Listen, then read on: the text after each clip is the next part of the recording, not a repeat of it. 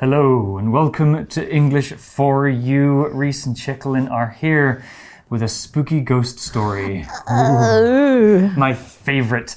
this too. story is called The Beckoning Fair One. To beckon means to call somebody over, Oh, that sounds scary. kind of in a spooky way. Hmm. and this story was originally by Oliver Onions, which is one of the best names I've ever heard in my life. Do you like ghost stories, Chicken? I do. Do you have any nice ghost story to share with me? nice ghost stories. Well, my hometown actually in the UK is a very old place, and we have ah. many old ghost stories. One of them is about a big black dog that runs into a church and kills a man and his son oh on the altar. And then on the way out, the dog scratches the door. And those scratches are actually still there today. Oh, wow. I've seen them in person. Oh, my goodness. So are they huge? They're huge, big scratch oh, marks Wow. in the wooden door. And people say if you see a black dog out in the woods today, it's very bad luck, and it ne- means that somebody you know oh. might die. oh, my goodness. I actually have a black dog back home. Well, let's get into the article before we have too much bad luck. The beckoning fair one. Reading The Beckoning Fair One. The building looked old and tired and seemed as though no one had lived in it for at least a decade. The red bricks were interrupted by for rent signs that had hung outside for as long as the neighbors could remember. For six months, novelist Paul Oleron had walked past this building on his way from his home to a room he rented for work. Oleron's home was just a small room, which is fine for sleeping and a little reading, but not much more.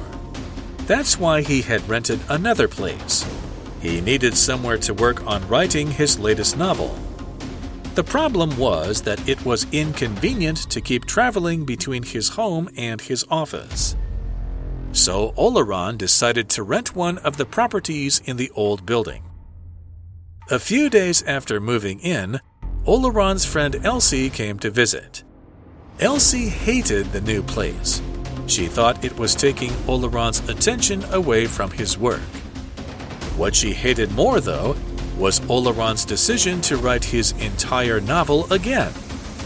In her opinion, the version looked like his best work so far. Okay, let's get into our ghost story.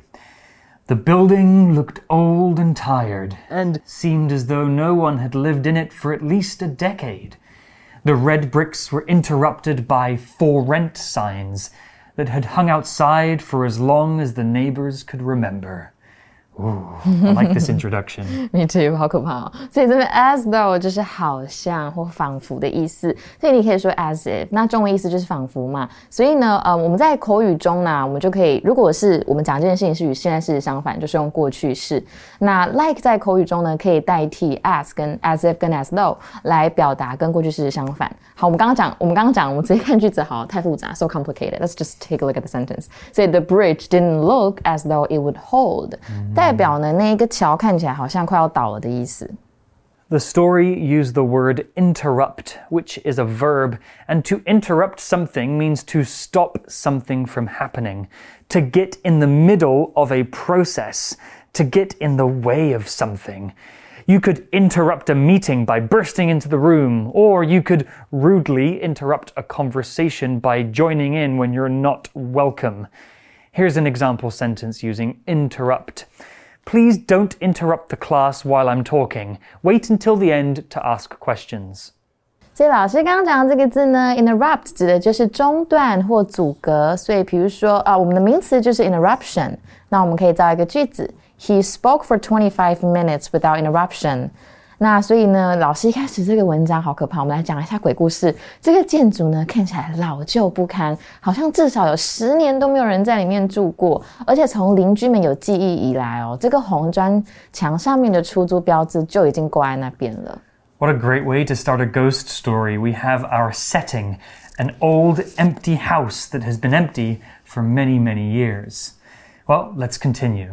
So, back to the story. It says For six months, novelist Paul Oleron had walked past this building on his way from his home to a room he rented for work. Okay, so now we have a setting and a character. Our character is a novelist. The word novelist is a noun, and a novelist is a person who writes novels. And if you didn't know, a novel is just a fancy word for a storybook. So a novelist is a person who writes stories. Here's an example sentence. If you're a good writer and have a creative mind, you could consider being a novelist. 所以 novelist 就是小说家，你们会觉得他跟那个 novel 这个字很像啊，他就是他来的哦，他就是小说的意思。所以诗人呢就是 poet，那如果他们诗人写的就会写诗嘛，就是 poem。那一样呢，我们可以造一个句子：She is not only a novelist but also a poet。所以呢，呃，文章中说这个房已经持续六个月了，这个小说家呢，Oleron 他从他家到工作室呢，都会路过这栋很老的建筑。Okay, so let's see what Mr. Oleron is going to get up to. Yeah. Oleron's home was just a small room, which is fine for sleeping and a little reading, but not much more. That's why he had rented another place. He needed somewhere to work on writing his latest novel. I agree hmm. because mm. I think you have to have a studio for you to work. Yeah, you know, when I do my writing for AMC, I like to find a nice cafe oh, to sit yeah. down in for half a day and do mm -hmm. my mm-hmm. writing. Not like in your bedroom where you just go straight to your bed and yeah. feel like sleeping, you know. Plus, my cat's always bothering me. At home. yeah. 对，所以呢，我们就知道说，Oleron 他的家其实很小，大家就是睡觉啊跟阅读，所以他就又租了另外一个工作室，因为他需要额外的空间来写他最新的小说。Hmm, sounds like a good idea, or is it? Let's have a look. The problem was that it was c- inconvenient to keep traveling between his home and his office. So, Oleron decided to rent one of the properties in the old building. Ooh, things are getting spooky. 那我们这边有看到一个今天的文法。 好啦，那我们要讲的文法是什么呢？就是 the truth or the fact or the problem is that blah blah blah。那这个用法呢，这个 that 句呢，在 be 动词后面，它是扮演什么角色呢？它扮演是补充说明内容的这个角色。那我们从课文的句子为例哦。The problem was that it was inconvenient to keep traveling between his home and his office。那在这个句子里面呢，that 子句呢，他说 that it was blah blah blah 怎么样？它是来说明 the problem，代表说呢，他觉得这样子很麻烦，就是 keep traveling 这件事情。所以呢，在不影响句意的情况下，我们的 that 也是可以省略。我们再看一个句子。The truth is that 我们可以拿掉，变成 the truth. The truth is they don't even realize their mistakes. The story also said that it was inconvenient for him to move between his home and his office so often. The word inconvenient is an adjective and it means not convenient or something that causes trouble, difficulties, or discomfort. Something inconvenient is annoying to do. There's some trouble in the process that will make that thing difficult. Sometimes it's inconvenient, for example, to live so far out of the city. It can be hard to find groceries. 所以呢，inconvenient 就是不方便的嘛。那老师有提到哦，它的另外一个字就是 convenient，代表方便的。 We also saw the word properties.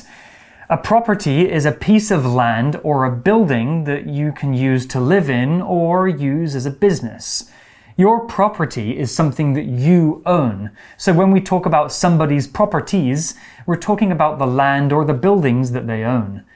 An example sentence could be My family own a property in London which is worth over 1 million pounds. Sell it. It's not true. I wish it was. OK，所以 property 呢就是地产跟房产，所以私人房产你就可以说 private property。比如说 the brothers were able to inherit their grandfather's private property。Wow, so good！所以呢，问题呢就在一直这样来回通过，你通勤嘛，你要从家里然后又到工作室， 这是还蛮麻烦的，所以他就决定租了这个老建筑里面的其中一个地产。 Okay, well, back to the story, and we're about to meet a new character. A few days after moving in, Oleron's friend Elsie came to visit. Elsie hated the new place. The story used the phrase moving in. this is a verb phrase, and to move into a place means to start living in a new apartment or a new house. When you move in, you need to take all of your stuff from your old place and move it to the new place. And that's why we call it moving in, because you move yourself and your things into the new place. If you buy a new house, you might not move in right away. It could take you a few weeks to prepare the home, so then eventually you'll move in. Hey, it's not the Elsie that we know, is it? Uh, maybe. Maybe it's Is Elsie. it? Okay, maybe it's Elsie. Yeah. 所以呢，这个 move 呢，move in 就是搬进来，所以你可以说 moving with someone 就是跟谁搬进去住一起同住的感觉。比如说 Laura can't wait to move in with her boyfriend，所以搬进去几天之后呢，作家的朋友 Elsie 就来拜访他，但是他非常不喜欢那个地方。Is it because that it's too old？ Maybe Elsie has some kind of peculiar feeling about this place. Let's find out. She thought it was taking Oleron's attention away from his work. What she hated more, though, was Oleron's decision to write his entire novel again. Okay, so Elsie doesn't like this place because it's changing the way that Oleron behaves. Hmm. I wonder if there's something that's causing that change. Hmm. We also saw the word decision, which is a noun, and a decision is a conclusion or resolution that you reach after some consideration. That just means a choice that you make, something you do or decide after you think about it for a long time. When we make a decision, we usually think carefully about what we want to do or what we should do. Then we can make our decision. The verb form is to decide, to make a choice. Here's an example sentence. After thinking for a long time, my decision is that we should cancel the event. 所以 decision 就是决定嘛。那如果做一个决定，就是 make a decision。比如说，it always takes him a long time to make a decision, especially a big one。 那或者是 decide，它就是它的动词。比如说 to decide to do something or to decide on 什么东西什么名词。比如说 they've decided to offer the job to Connor，或者是呢，我们后面加一个名词或一个名词子句的感觉。Have you decided on what to wear for the ceremony？ Well, let's take a look at the word entire now. The word entire is an adjective and it just means all of it, the whole thing. The whole thing so much that no part is left out. For example, Chickalin ate the entire cake. That means she ate the whole thing. Or, true story, yesterday I spent the entire day in bed. I'm super lazy. Or I could say, my entire family has blue eyes. That means everybody in my family has blue eyes. Here's an example sentence The entire class must stay after school to finish their homework entire 就是整个或全部的，所以我们可以说 entire country 或 entire life 一辈子，对，或 entire family、entire building、entire cake。他刚刚说我吃了一整个，所以比如说 don't wolf down an entire chocolate cake. You don't want to suffer from the indigestion, do you? You, yeah, it's me. 所以呢，他觉得这个星座的地方呢，把 Oleron 的心思都带走了，而且他更不喜欢另外一件事，就是 Oleron 居然要重写整个小说。Well, back to the story and back to Elsie's opinion. It says, in her opinion, the version looked like his best work so far. Let's talk about the word opinion here. Elsie has one. What is it? Opinion is a noun, and opinion is basically what you think. The way that you feel and think about something is your opinion. It's your view or judgment about something. We often make opinions about things after learning or experiencing them. Everybody's opinions are different. Just make sure you have your own opinion and don't just copy other people. You know, I think vanilla ice cream is the best flavor, but you might have a different opinion. You might prefer chocolate. Here's an example sentence I don't have a good opinion of Daniel. He's always mean to people. case opinion 就是意见或看法，所以你对什么事情讲的是事情，老师刚刚讲的是人，所以我们放 off。但是什么事情有什么看法，你可以说 What's your opinion on or about something？所以比如说呢，这个丑闻你有什么建有什么意见吗？What's your opinion on the scandal？